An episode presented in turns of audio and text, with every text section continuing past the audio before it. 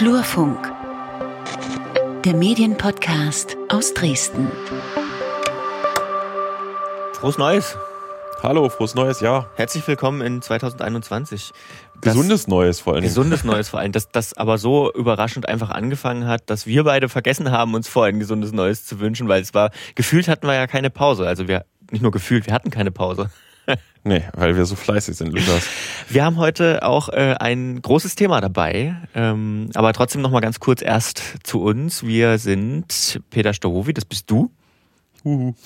und ich, Und Lukas Görlach. Görlach, das bist du. Ja, genau. Äh, und wir sind zwei freie Journalisten aus Dresden. Du, Peter, bist äh, der, der Mensch hinter dem Flurfunk-Blog. Genau, und du bist der Mensch, einer der Menschen hinter dem Einfachton-Podcast-Label. Genau. Und beide arbeiten wir noch für den öffentlich-rechtlichen Rundfunk und so. Genau, und äh, der wird heute auch eine wichtige Rolle spielen in unserer äh, Folge, denn wir reden über den MDR-Staatsvertrag. Der soll nämlich verändert werden, den gibt's schon ein Weilchen, fast 30 Jahre. Und da hat man sich jetzt vorgenommen, mal ranzugehen und das nicht nur freiwillig, denn es gibt auch ein Urteil, das erklären wir aber gleich alles, das so ein bisschen verpflichtet, äh, an diesen äh, Staatsvertrag mal ranzugehen. Äh, und darüber sprechen wollen wir mit jemandem, der im MDR-Rundfunkrat sitzt. Ja, am Telefon begrüße ich jetzt Heiko Hilker vom Dresdner Institut für Medienbildung und Beratung. Heiko, wir wollen mit dir, wir, duzen uns, wir kennen uns lange Jahre über den Rundfunkstaatsvertrag besprechen. Erstmal die erste Frage, warum überhaupt soll der MDR-Rundfunkstaatsvertrag geändert werden? Der MDR-Staatsvertrag ist ja ziemlich alt. Also wenn man dort äh, ins Veröffentlichungsdatum guckt, wurde er verabschiedet am 30. Mai 1991 und äh, wie es aussieht, schafft er sogar ein 30-jähriges Jubiläum, äh, weil bis dahin noch nicht der neue MDR-Staatsvertrag in Kraft sein wird. Wenn man sich die Medienentwicklung anguckt, kann man feststellen, dass es vor 30 Jahren kein Internet, also das Internet schon gab, aber das Internet wurde nicht für Medienangebote genutzt und es gab auch keine sozialen Netzwerke in dem Sinne. Und wenn man sich andere Staatsverträge anguckt, äh, kann man feststellen, dass dass in allen anderen Ländern die Staatsverträge über die Jahre hinweg immer wieder angepasst worden sind.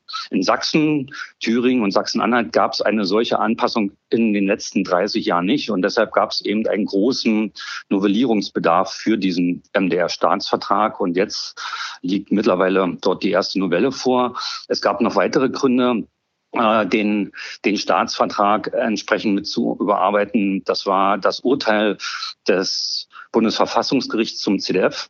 Wer sich bisschen medienpolitisch auskennt, äh, wird in Erinnerung haben, dass im Jahre 2009 der CDF-Verwaltungsrat die die Verlängerung eines Vertrages mit dem damaligen Chefredakteur Herrn Brender abgelehnt hat. Daraufhin klagten äh, SPD und Grüne vor dem Bundesverfassungsgericht und bekamen Recht in der Hinsicht, dass festgestellt wurde, dass die Gremien des zweiten deutschen Fernsehens, der Verwaltungsrat, aber auch ähm, der Fernsehrat nicht staatsfern zusammengesetzt sind. Und das Staatsferne verstand damals das Bundesverfassungsgericht, äh, dass Vertreter der Politik, Vertreter von Regierungen, aber auch Vertreter von Verwaltung, wie zum Beispiel Bürgermeister und Landräte, nicht mehr als ein Drittel der Mitglieder eines Gremiums ausmachen dürfen. Und beim CDF wurde diese Grenze überschritten. Und sie wurde nicht nur beim zweiten deutschen Fernsehen überschritten, sondern sie wurde auch überschritten beim Mitteldeutschen Rundfunk. Das Urteil zum CDF-Staatsvertrag lag am 25.03.2014 vor, also vor mittlerweile fast sieben Jahren. Und aus, aus diesem Hintergrund gab es einen entsprechenden Novellierungsbedarf beim MDR-Staatsvertrag. Es ging also darum, auch die Staatsferne herzustellen. Ja, gleich mal die Frage, warum hat das sieben Jahre gedauert? Und ist es, ist, da habe ich, hab ich das richtig abgespeichert, dass der MDR wirklich die letzte öffentlich-rechtliche Anstalt ist, die sich dem ZDF-Urteil quasi entsprechend verändert? Ja, bei allen anderen gab es entsprechende Veränderungen. Zum Beispiel beim, beim zweiten deutschen Fernsehen, da ging das ziemlich schnell, die entsprechende Veränderung, also innerhalb von anderthalb Jahren. Der Deutschlandradio-Staatsvertrag, also beim Deutschlandradio in den Gremien gab es ähnliche Probleme, wurde entsprechend angepasst.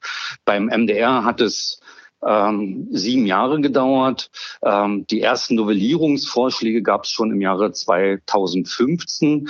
Äh, offensichtlich konnten sich die, vor allen Dingen die Ministerpräsidenten, die ja auch äh, verschiedenen Parteien zugehören, dort nicht auf eine entsprechende Veränderung des Gremiums einigen und eine neue Zusammensetzung festlegen. Es wäre ja ein einfaches gewesen, zum Beispiel einfach drei neue Mitglieder von gesellschaftlich relevanten Gruppen, von Gewerkschaften, dem humanistischen Verband, von Jugendverbänden einfach aufzunehmen.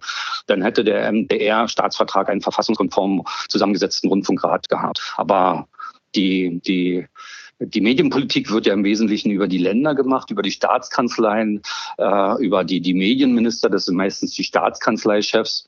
Und die konnten sich offensichtlich über Jahre hinweg dort nicht auf einen neuen Ansatz einigen. Sie mussten es auch nicht richtig, der jetzige Rundfunkrat ist in seiner Zusammensetzung seit Anfang Dezember 2015 tätig.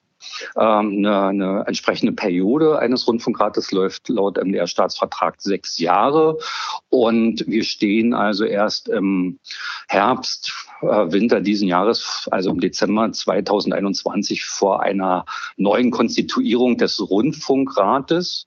Und vor allen Dingen daraus ergab sich dann jetzt auch in den letzten Monaten der Handlungsdruck, den MDR-Staatsvertrag dort wieder verfassungskonform, also auch den Rundfunkrat staatsfern auszugestalten. Jetzt, jetzt hast du gerade gesagt, ähm, es hätte gereicht, eigentlich nur nur in Anführungsstrichen diese Kleinigkeiten zu ändern. Bis, jetzt wurde ein bisschen mehr geändert.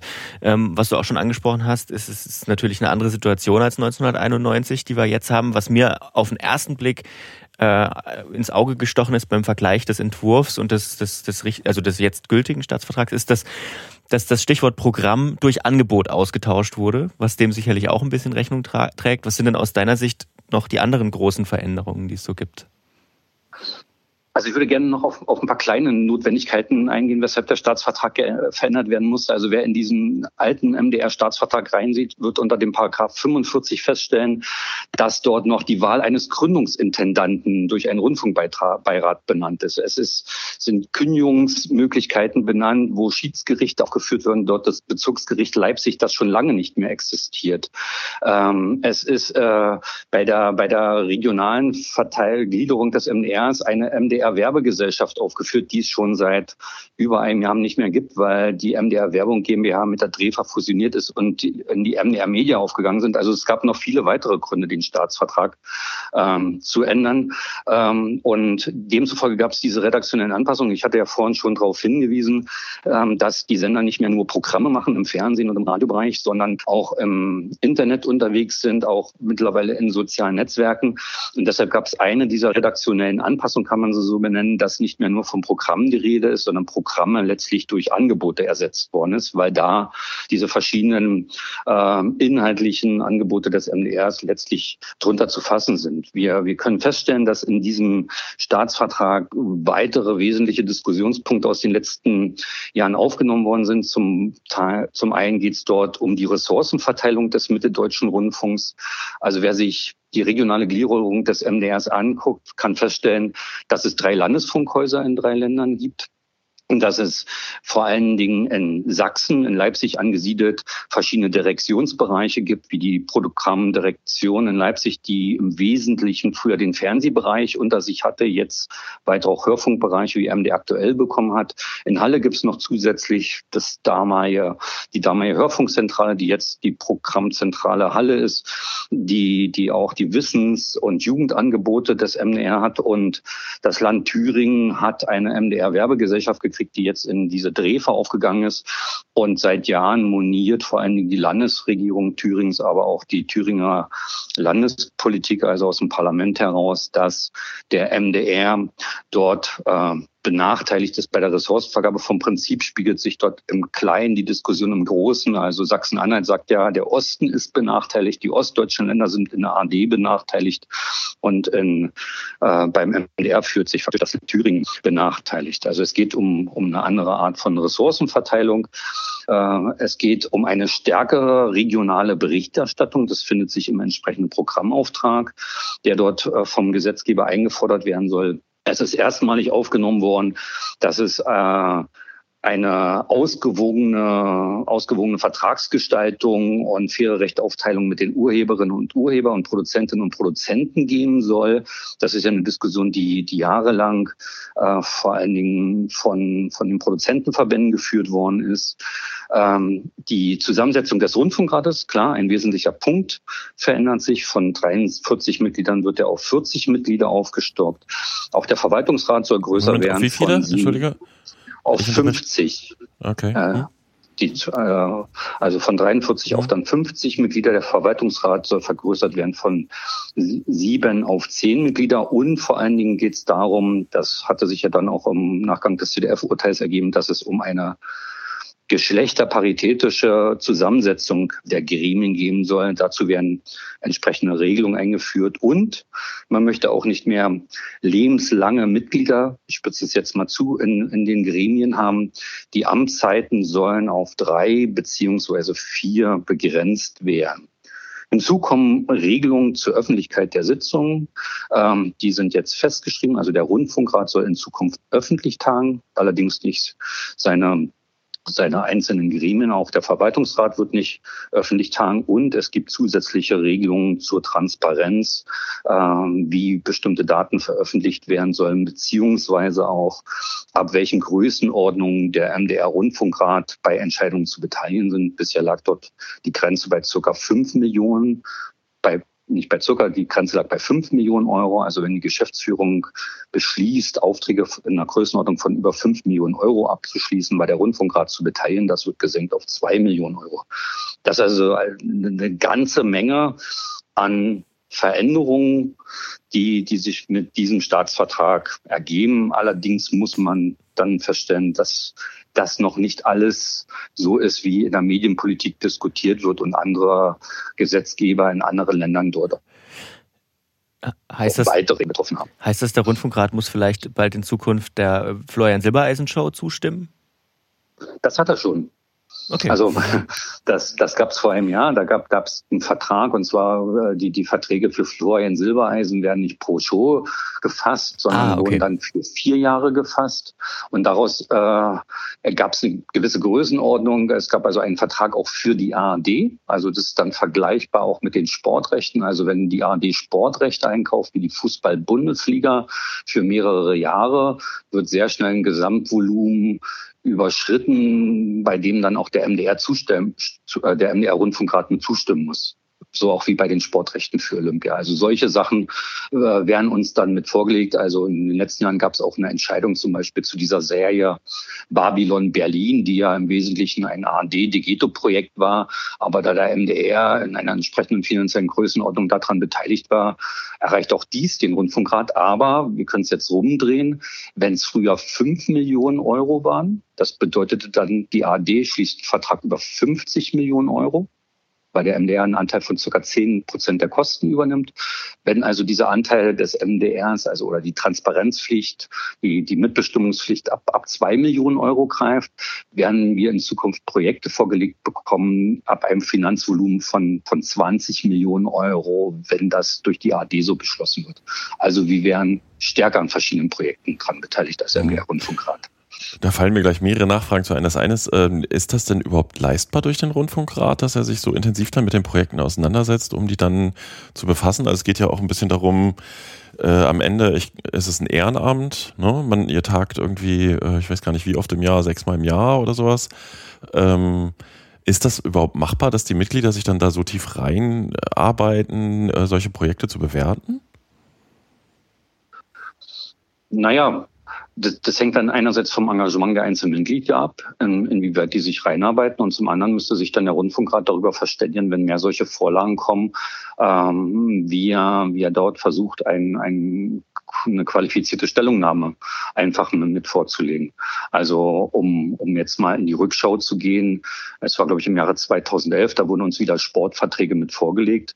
Ähm, da waren wir sehr unzufrieden mit, mit den Vorlagen dazu, weil uns bestimmte Äh, also auch Daten fehlten. Also zum einen nicht nur die Reichweiten, wer wird dadurch erreicht, in, in welchen Zielgruppen, sondern welche Kosten entstehen wodurch. Äh, sind das nur die rechte Kosten, die uns vorgelegt werden? Wie sieht's mit Produktionskosten aus? Welche weiteren Kosten entstehen vielleicht durch die, die Hörfunkausstrahlung? Ähm, welche, welche ähm, Zusagen gibt es für weitere Rechte, also wenn, wenn spätere Rechte wieder versteigert werden, ab wann ist dann die Sendergruppe dran beteiligt?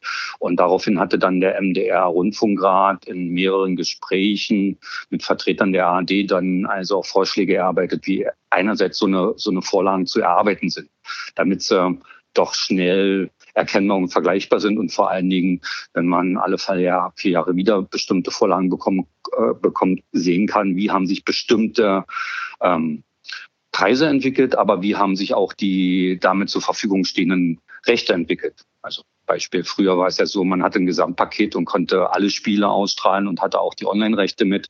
Mittlerweile bei der Fußball-Bundesliga sieht man ja, das wird ja immer mehr ausdifferenziert.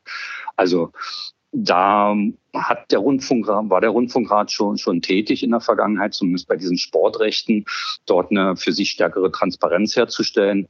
Genauso steht er dann vor der Frage, wenn ihn mehr solche Rechte erreichen in den zuständigen Programmausschüssen, dann Halle oder Leipzig, dort zum einen sage ich mal jetzt einfach Leute zu benennen, die, sich dort stärker reinarbeiten. Und zum anderen, wenn man feststellt, dass das nicht reicht und dass man mehr Kapazitäten braucht, müsste man natürlich darüber diskutieren, ob man nicht auch das Gremienbüro aufstockt. Also wir hatten früher mal äh, im Jahr 2000 rum eine Mitarbeiterin im Gremienbüro. 2010 waren es dann zwei und es wurde eine Zustelle, st äh, weitere Stelle geschafft für den sogenannten Drei-Stufen-Test, den ja die Gremien für die Telemedienangebote leisten müssten. Mussten jetzt haben wir mittlerweile drei Stellen. Und es könnte natürlich dann auch dazu führen, dass man sagt, okay, auch diese Mitarbeiter, die, die man dort zur Verfügung hat, äh, reichen nicht aus, um, um qualifiziert von Seiten des Rundfunkrates Ausstellungen zu nehmen. Aber mhm. bisher standen wir vor dieser Frage nicht. Wie wird denn eigentlich die, die Politikferne der Rundfunkratsmitglieder ähm, ähm, kontrolliert? Na, die, die, die kontrolliert, also sie ist festgelegt. Also sage ich mal Politik, also das heißt das Staats- und Parteienferne im Wesentlichen. Und, und dazu zählt laut den Kriterien des Bundesverfassungsgerichts ähm, so, so, sind Staats- oder, oder Parteiner alle diejenigen, die ein Mandat auf, auf Landes-, Bundes- oder Europaebene haben, die da also in den entsprechenden Parlamenten sitzen, also Abgeordnete sind. Es zählen dazu alle Vertreter einer Regierung, die dort in einer Regierung arbeiten, die zählen als Staats- oder Parteinah und es zählen auch die Vertreter der kommunalen Selbstverwaltung, also die Oberbürgermeister und Landräte mit dazu. Ähm, es, es wurden mit dem CDF-Staatsvertrag Karenzzeiten eingeführt für frühere Politikerinnen und Politiker, was bedeutete, dass man, wenn man 18 Monate äh, ein Gremium nicht mehr angehört hat, also nicht mehr in der Regierung war oder auch nicht mehr äh, am Parlament saß, dass man dann nicht mehr als staatsfern galt und dann über eine gesellschaftlich relevante Organisation, also über die Kirchen, über die Gewerkschaften, äh, über die Arbeitgeberverbände oder andere Jugendverbände, Frauenverbände auch als früherer Politiker entsandt werden konnte. Also ich selbst bin ja so ein Beispiel. Ich war ja von 1994 bis 2009 im Sächsischen Landtag als Parteiloser für die Linke und zähle im Rundfunkrat, da mich der, die Freien Radios Sachsen, das Radio T entsandt hat, dort nicht zur Parteinähe oder Staatsnähe in dem Bereich.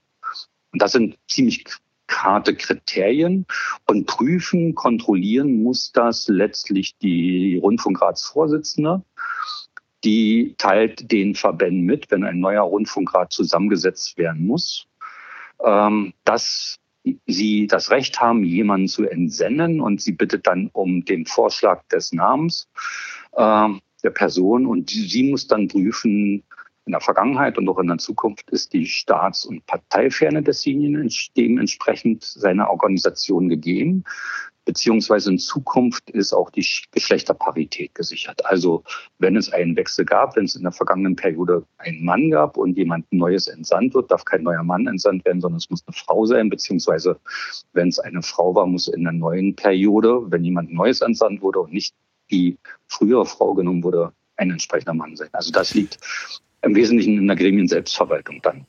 Ja, das, das finde ich mega spannend. Ne? Also das heißt im Moment, ich hatte vorher ausgezählt, 43 Mitglieder, davon nur acht Frauen. Wenn jetzt wirklich auf jeden Mann eine Frau nachfolgt, würde sich ja das Geschlechterverhältnis zumindest theoretisch zur nächsten Zusammensetzung schon komplett ändern, oder? Also dann wären es überwiegend Frauen Nein, und kaum noch Männer. Also, hm? Also könnte man so sagen, aber es ist nicht ausgeschlossen, dass jemand, der bisher entsandt war, wieder entsandt war. Also jetzt an meinem Beispiel, wenn äh, meine entsendende Organisation wieder das Entsenderecht erhält, kann sie auch mich wieder benennen. Wenn sie das Entsenderecht erhält und ich sage, ich gehe nicht mehr in den Rundfunkrat oder sie möchte jemand anders, dann muss sie eine Frau suchen. Okay. Ah, gut. Dann, äh, was mich auch noch interessiert, ist tatsächlich äh, diese stärkere regionale Berichterstattung, äh, die da jetzt, die hattest du erwähnt als einen der Punkte. Ähm, was bedeutet das? Was genau? Also wir haben ja schon die Landesfunkhäuser, ähm, die haben ja teilweise Regionalbüros. Soll da noch mehr passieren in die Richtung oder? Nein, zumindest ist das der Wunsch des Gesetzgebers. Äh, richtig ausgestalten kann das nicht. Das findet sich in, in dem entsprechenden äh, Bereich der, der des, des Programmauftrags. Ähm, wo formuliert wurde, dass es dort eine stärkere regionale Berichterstattung geben soll. Letztlich muss das ähm, der, der, der Rundfunkrat mit kontrollieren. Ich kann nur sagen, dass wir in den letzten Jahren auch innerhalb des Rundfunkrats stärker über eine solche regionale Berichterstattung diskutiert haben, weil wenn man sich das ansieht, äh, es gibt eben drei ähm, Landesfunkhäuser, die versuchen, die Landespolitik abzudecken, aber sehr viel an politischen Entwicklungen, an politischen Diskussionen findet ja auf kommunaler Ebene statt, auf der Stadtebene, auf, auf der Landkreisebene. Und da können wir feststellen, dass sehr viele dieser Diskussionen gar nicht entsprechend ähm, eine Widerspiegelung ähm, im Programm des Mitteldeutschen Rundfunks auch nicht in den, in den Landesmagazinen finden, äh, weil dafür bisher die Fläche aus meiner Sicht zu gering ist. Jetzt war da ja auch, äh, jetzt ist er in dem, äh, ich sag mal, in dieser Idee dieses Rundfunkstaatsvertrags auch viel Thüringen dabei. Also Thüringen ist ja da so ein bisschen auch der Treiber ähm, gewesen, weil sich beklagt wurde, dass, dass Thüringen ähm, zu wenig berücksichtigt werde, vor allem bei Arbeitsplätzen und Produktionsvolumen. Ähm, was hat sich, was ändert sich jetzt für Thüringen? Also ich habe gelesen, es soll, äh, es soll einen Bericht dazu geben. Ähm, also was kann sich genau. jetzt ändern? Hm? Naja, es, äh, äh es ist ja schwierig, ähm, durch einen Gesetzgeber vorzugeben, wie der, wie der Sender seine Ressourcen zu verteilen hat. Weil, wenn wir es mal rumdrehen, der, der Mitte-Deutsche Rundfunk äh, ist ja nicht dazu da, seine Beitragsgelder entsprechend der Einwohnerzahlen wieder in den Ländern zu investieren, sondern er soll Programm machen. Er, mhm. er soll Beiträge liefern zur, zur öffentlichen und individuellen Meinungsbildung, äh, zur Kultur, äh, zur, zur Information, zur Beratung und Bildung beitragen. Das ist ja sein wesentlicher Auftrag. Also der, der Vorteil oder die Aufgabe des, des Rundfunks ist ja nicht äh, im Wesentlichen Arbeitsplätze zu sichern. Andererseits machen wir uns nichts vor. In der Politik geht es auch immer wieder darum zu sagen, also wenn wir hier etwas finanzieren, müssen wir dafür von natürlich auch ähm, so zumindest einen Teil der Mittel, die wir dort eingesetzt haben, äh, zurückbekommen. Und deshalb äh, ist jetzt festgelegt ein Verfahren im Staatsvertrag, ähm, dass in Zukunft äh, alle drei Jahre ein Bericht vorgelegt werden soll, aus dem deutlich wird, wie diese Ressourcen umgesetzt ähm, wer, äh, wie diese Ressourcen des, des MDR eingesetzt werden. Damit soll sich dann der, der Rundfunkrat und auch der Verwaltungsrat beschäftigen und die, diese beiden Gremien können ja den Intendanten, die Intendantin beraten. Sie können auch Empfehlungen geben und darauf hinweisen, welche Veränderungen sie sich in diesem Bereich wünschen. Ja. Hm. Es ist aus meiner Sicht natürlich wahnsinnig schwierig, wenn man jetzt sagen würde, also man, man setzt zum Beispiel einen Teil der, der Programmdirektion Leipzig nach Erfurt um, äh, ist die Frage, ob man die, die erwünschten Effekte überhaupt erreicht, weil die, es kann ja sein, dass die Leute trotzdem ihren Boot beibehalten und dann einfach nur pendeln und äh, dadurch wird das Programm nicht unbedingt besser. Und was man auch berücksichtigen muss, ähm, der MDR, wie auch die AD und das CDF, sie vergeben ja auch Aufträge. Also man müsste sich auch ansehen, wie viele Aufgabe vertritt, äh, ver, vergibt der Sender und wie spiegelt sich diese Auftragsvergabe wieder in die bestimmten Regionen. Und liegt es vielleicht auch an der Medienpolitik, dass es in manchen Ländern eben eine starke Medienlandschaft gibt. Also wenn wir uns das jetzt bundesweit angucken, wissen wir, dass es in Berlin, Köln, Hamburg und auch in, in, München starke Produktionsunternehmen gibt und dass sich die zum Teil über Jahre hinweg entwickelt haben. Das heißt, wenn man, wenn man mehr regional produzieren will, kann das alleine ein Sender nicht durch seine Auftragsvergabe stemmen, sondern dann müssen letztlich äh, Film- und Medienförderung, also die ja, die Mitteldeutsche Medienförderung, die, die ja in Leipzig sitzt, äh, der Mitteldeutsche Rundfunk, aber auch äh, die, die, die, Länder Hand in Hand spielen. Und da kann man viel natürlich auch über eine entsprechende Förderpolitik von Seiten der Länder bewegen. Hm.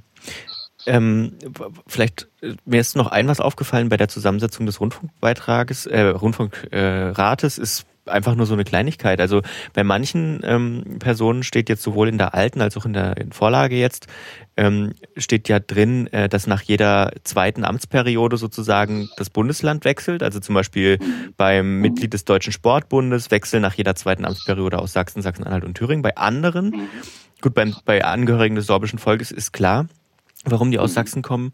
Aber ähm, beispielsweise ist ja jetzt auch die LSBTTIQ-Community mit dabei und die kommen aus Sachsen-Anhalt. Warum hat man das mhm. jetzt so gewählt, dass es dann eben sozusagen einen Vertreterinnen und Vertreter aus einem Bereich nur aus einem Bundesland gibt? Also die, diese Praxis, dass Vertreter nur aus einem Bundesland kamen, war bisher auch im MDR-Staatsvertrag. Also der Vertreter der Jugendverbände kam zum Beispiel immer, immer aus Thüringen. Mhm. Und ich interpretiere, äh, interpretiere, äh, interpretiere diese Regelung jetzt so, dass man versucht hat, ähm, die gesellschaftliche Breite im Rundfunkrat zu erhöhen also dass dort aus mehr Bereichen Leute drin sind äh, und dann aber auch versucht hat, die, die Länder entsprechend zu berücksichtigen und deshalb so eine Rotationsverfahren einfach mit aufgenommen hat. So nicht gesagt hat, also ähm, die, die sollen nur aus äh, einem Land entsprechen. Nee, genau, kommen. genau das meine ich. Also dieses, das, dieses Rotationsverfahren leuchtet mhm. mir vollkommen ein, aber äh, das ist ja nicht, es gibt ja nicht nur das Rotationsverfahren. Genau. Na, ich könnte jetzt zum Beispiel un unterstellen, dass vielleicht äh, ein Land gesagt hat, wir wollen aber keinen ähm, Vertreter aus dem LSBTTIQ-Bereich ah, okay. entsenden. Da sind wir dagegen. Und dann haben die bei, haben andere gesagt, okay, wir sind aber dazu bereit. Also im ZDF-Fernsehrat ist zum Beispiel der entsprechende Vertreter von Thüringen entsandt. Also ich könnte jetzt unterstellen, wenn ich das so lese, dass Sachsen das nicht wollte und gegen diesen Verband war. Und deswegen hat man dann in dem Fall vielleicht zu dieser Regelung gegriffen. Und wenn man einmal zu so einer Regelung bei einem Verband greift, muss man ja trotzdem die Länderparität sichern von der hm. Größenordnung her. Also bisher war ja im Rundfunkrat so, dass 17 Leute aus Sachsen kamen, 13 jeweils aus Sachsen-Anhalt und Thüringen, dass man dann überlegen muss, dass man das gleich auf andere Vertreter mit ausdehnt. Und ah, sozusagen ja, dann, okay. dann, aber das ist jetzt eine Interpretation ja, von ja, mir. Aber kommen wir mal zum Thema, Thema Interpretation. Ähm, ja. Du bist ja jetzt auch äh, schon lange am Thema dran und kennst dich intensiv und gut damit aus. Wie bewertest du denn jetzt diese Veränderungen? Ist das ausreichend? Ist das äh, gelungen? Ist das zufriedenstellend? Also es sind, es sind wesentliche Schritte nach vorne, die wir wahrnehmen können, indem er dieser, dieser MDR-Staatsvertrag natürlich ähm, modernisiert und, und den neuen Bedingungen angepasst worden sind. Aber aus meiner Sicht gibt es verschiedenste Sachen in den letzten Jahren, wo man noch, natürlich noch wesentlich hätte weitergehen können. Ähm, also wenn, wenn wir uns zum Beispiel ähm, ansehen, wie wie es wie es mit der Wahl der Intendantin aussieht. Also das Verfahren bleibt das alte. Ähm, der Verwaltungsrat schlägt eine Person vor und der Rundfunkrat kann diese Person mit zwei Drittel Mehrheit bestätigen oder ablehnen. Da ist mittlerweile in, in, mehreren anderen Staatsverträgen die Regelung so, dass das gesamte Verfahren beim Rundfunkrat bleibt. Äh, beim, beim SWR wird dann noch der Verwaltungsrat dran beteiligt. Bei anderen sehen wir uns jetzt den bayerischen Rundfunk an. Da liegt das gesamte Verfahren beim Rundfunkrat. Also da hätte ich mir natürlich gewünscht, dass das Verfahren an den Rundfunkrat übergeht. Wir haben ähm, die, die Fragen der Werbung. Also da, da ist man aus meiner Sicht inkonsequent. Also ich selbst bin seit langem Vertreter ähm, des, des Ansatzes, der öffentlich-rechtliche Rundfunk muss werbefrei sein. Mir ist klar, dann kommen die Diskussionen, ja, da müsste der Rundfunkbeitrag steigen. Ähm, Aber ich glaube, damit wäre die Unabhängigkeit stärker gesichert, aber es wurde einfach die alte Regelung beibehalten. Also sprich, der MDR darf in zwei Radioprogrammen werden. Also wenn man dafür Flexibilisierung in bestimmten Bereichen ist, kann ich nur auf den RBB, Rundfunk Berlin-Brandenburg, verweisen, der in viel mehr Programmen werben darf. Also dann sollte man das doch dem, dem Sender überlassen, wenn es darum geht, also zusätzliche Mittel zu akquirieren. Also der RBB darf in seinem Infoprogramm werben, der darf in seinem Jugendprogramm werben, darf, darf in weiteren Wellen werben. Dann hätte man das zumindest auch äh, öffnen können und sagen, wie der MDR seine Werbezeit von 90 Minuten im Hörfunk täglich verteilt, das sollte ihm doch überlassen bleiben, wenn man, wenn man das beibehält. Und ähm, eine weitere wesentliche Frage ist für mich die, die Frage der, der Transparenz. Also wir haben deutlich gemacht, es gibt dort einzelne Öffnungen. Ähm, der, der Rundfunkrat darf öffentlich tagen, legt der Gesetzgeber fest. Der Rundfunkrat hatte das schon zuletzt selbst beschlossen. Aber was ist mit dem sogenannten Livestreaming? Was ist mit dem Einbeziehung äh, sozusagen auch von, von Bürgerinnen und Bürgern in einer Fragestunde, die man hätte regeln können? Was ist ähm, mit der Einbeziehung von, von weiteren Wortmeldungen? Und ich bin auch unzufrieden mit der Art und Weise, wie mit Programmbeschwerden umgegangen wird. Also dass, wenn man eine Programmbeschwerde hat, man äh, dem Sender schreibt, eine Antwort von der Geschäftsführung, der Intendantin oder einem Programmdirektor kommt, bekommt und man dieser Antwort widersprechen muss und dann erst erreicht diese Beschwerde den Rundfunkrat. Und wenn wir sehen, dass dieser Rund MDR-Staatsvertrag 30 Jahre alt ist, vor 30 Jahren gab es in Sachsen ganz starke Diskussionen um die, die innere Pressefreiheit, aber nicht nur in Sachsen, in der gesamten DDR und Regelungen zur inneren Pressefreiheit. Also sowas wie Redakteursstatute finden sich gar nicht wieder. Also das sind so für mich die Punkte, wo ich mir gewünscht hätte, dass der Gesetzgeber hätte wesentlich weitergehen können. Naja, das müssen wir dann wahrscheinlich in 30 Jahren machen bei der nächsten Änderung. Na, ich hoffe in den nächsten zehn. das Sehr nochmal möglich. Aber es hat sich zumindest in der letzten Zeit gezeigt, dass, dass so eine Novelle, zumindest eine, eine, eines Staatsvertrages, wenn wenn drei Länder beteiligt sind, die zumal noch unterschiedlich politisch zusammengesetzte Regierungen haben, das doch nicht gerade einfach ist. Mhm. Kommen wir mal so zum, zum Abschluss langsam. Wir haben ja aktuell auch eine Diskussion um das Thema Beitragserhöhung. Da steht ja jetzt äh, das, das äh, Klageverfahren an. Äh, das ist an den an dem Rückzug des Gesetzentwurfs in Sachsen-Anhalt gescheitert. Und einer der Kritikpunkte ist ja, der, der öffentlich-rechtliche ist zu teuer und ein anderer auch zu publikumsfern. Ähm, ja, ist jetzt der, die Änderung des Rundfunkstaatsvertrags ist ja jetzt erstmal quasi so auf der Schiene. Ähm, publikumsnäher wird er aus deiner Sicht wahrscheinlich auch nicht, oder? Wenn du das jetzt so kritisierst mit, mit Fragestunde, die fehlt oder Zusammensetzung des Gremiums. Wie bewertest du das? Na, die, die, da müsste man sich ansehen, was der MDR in den letzten Jahren gemacht hat. Also über, über die letzten zehn Jahre hinweg ist der MDR wesentlich publikumsnäher geworden und auch die, die Kritiker aus Sachsen-Anhalt haben ja gesagt, äh, ihr Problem ist nicht der Mitteldeutsche Rundfunk. Mit dem sind sie zufrieden. Sie sind unzufrieden mit der AD. Also sie haben faktisch den Sender durch, durch ihre Entscheidung am meisten mitgetroffen, der aus ihrer Sicht mit das beste Programm macht. Aber die Aufgabe einer CDU in Sachsen-Anhalt ist es nicht, über den SWR, den Bayerischen Rundfunk oder den Norddeutschen Rundfunk im Wesentlichen zu entscheiden.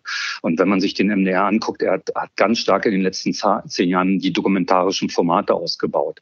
Er macht viele Publikumsgespräche, wo er seine, seine Produktion vor Ort zeigt und dort in die Diskussion geht. Es wurde ein Portal aufgebaut, das sicherlich streitbar ist mit, mit MDR fragt, inwieweit dort die Befragungen repräsentativ sind, aber wo Themen aus der Bevölkerung aufgegriffen werden und mit diskutiert werden. Ja, ist äh, in den letzten Jahren stärker, aus meiner Sicht nicht weit genug, auch in, in die regionale Berichterstattung reingegangen und hat vor allen Dingen auch regionale Inhalte in das Gesamtprogramm mit aufgenommen, wenn man sich zum Beispiel die Fakt-Ist-Sendung ansieht. Also aus meiner Sicht könnte man dort immer noch mehr machen. Äh, aus meiner Sicht ist die, die, die, die landesweite, aber auch die regionale Berichterstattung zum Teil zu oberflächlich, nicht tief genug. Aber beim MDR gibt es seit langem schon einen so einen starken Trend, wesentlich stärker in die Region zu gehen. Kommt der auf jeden Fall, diese Änderung? Gibt es da noch, das, das ist ja jetzt in die Parlamente quasi gegeben worden zur Abstimmung, oder? Na, noch nicht. Also ähm, wir, wir haben so eine Art Vorabinformation, also die, die äh, Ende November in den Thüringer Landtag gegangen ist und in den sächsischen Landtag. Ähm, es, äh, es muss müssen die Parlamente erstmal vorab über den Entwurf eines solchen Staatsvertrages informiert werden. Wenn dann die Parlamente nicht äh, wesentliche Dinge monieren und Änderungsbedarf ankündigen, können sich die Ministerpräsidenten zusammentun und diesen Staatsvertrag äh, erstmal unterschreiben. Erst dann erreicht er die drei Landtage und dann läuft das normale parlamentarische Verfahren von, von erster Lesung, möglicherweise eine Anhörung, dann weitere Ausschussberatung und, und dann eine Abstimmung im Parlament. Also das weitere Verfahren, wenn man, wenn man formal korrekt arbeitet, dauert, dauert vier bis fünf Sitzungsperioden. Man kann dazu dann auch faktisch Monate sagen. Und da sehen wir schon, dass da das gesamte Staatsvertragsprojekt auf jeden Fall unter Zeitdruck ist. Ob es scheitert, wissen wir nicht. Für Thüringen wurde angekündigt, dass am 25. April Landtagswahlen sein sollen. Da wird mittlerweile neu drüber diskutiert, ob man das nicht verschiebt bis auf äh, die Bundestagswahl. Da ist man sich noch nicht einig. Fest steht der Landtagswahltermin für Sachsen-Anhalt am 6. Juni diesen Jahres. Die letzten Landtagssitzungen werden sogar einen Monat davor sein. Das heißt, äh, es ist eine sehr sportliche Terminsetzung, wenn man diesen Staatsvertrag, nachdem er unterschrieben ist, ähm, noch umsetzen will. Ansonsten muss man eine neue, die, die Wahl der Landtage abwarten, dann, abwarten, dann gibt es eine Neuzusammensetzung.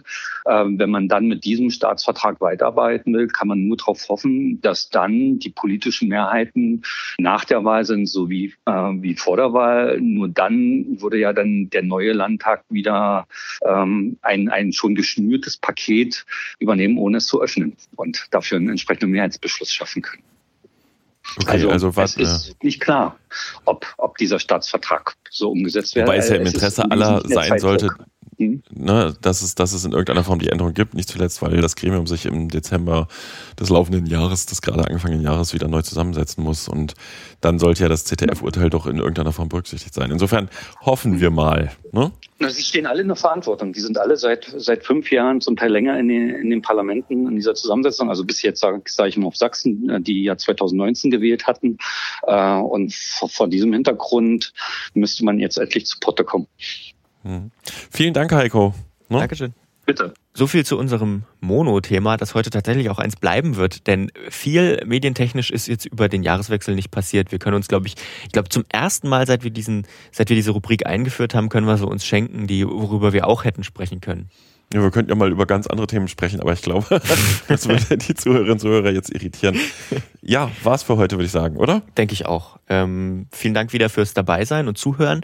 Wir sind dann wie gewohnt nächste Woche wieder da. Uiuiui. Ui, ui. Bis Alles dann. klar. Bis dann. Tschüss. Eine Einfachtonproduktion 2020. Gut, den Jingle müsste mal jemand neu machen.